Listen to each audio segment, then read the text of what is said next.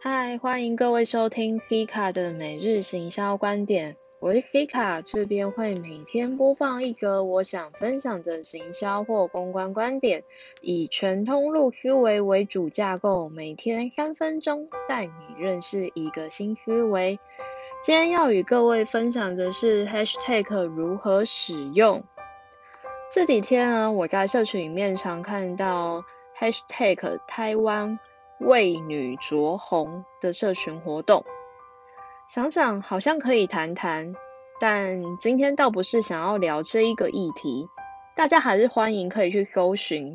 但我今天单纯的是想要来说说 hashtag 的用法。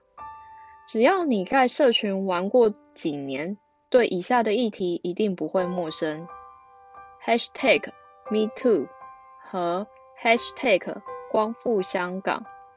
Hashtag Taiwan can help。Hashtag 主题标签对我来说，它是一个击中响应，而 at 是单一指定，用法不同，但都是更加触及的方法。无论推特、FB 或是 IG，Hashtag 成为全球击中的意识。你可以用它来响应公共议题，成为另一种形式的线上公民意识发展，也可以是品牌监测社群热不乐意的方法之一。我部分做品牌的朋友们，当他的公司买不起监测软体时，就是用 Hashtag 来扫社群的声量。虽然土法炼钢，但也还是可以看出很多端倪，也因此。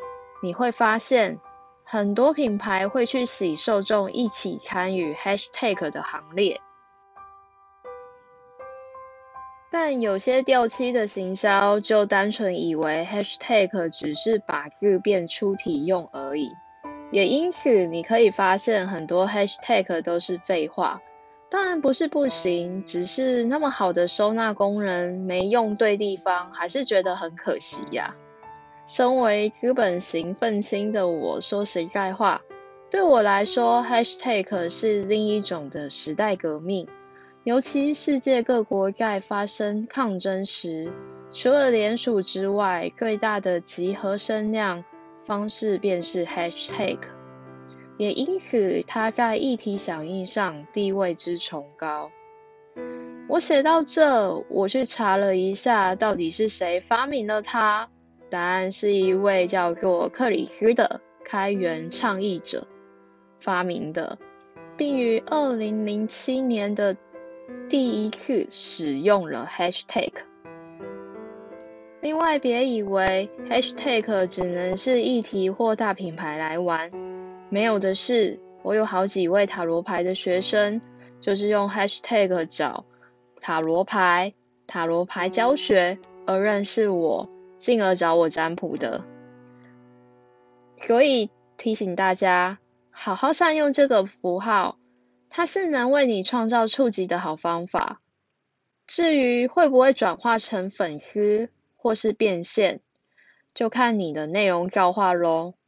好的，如果你喜欢的话，欢迎追踪我，贴文点个爱心，分享按追踪。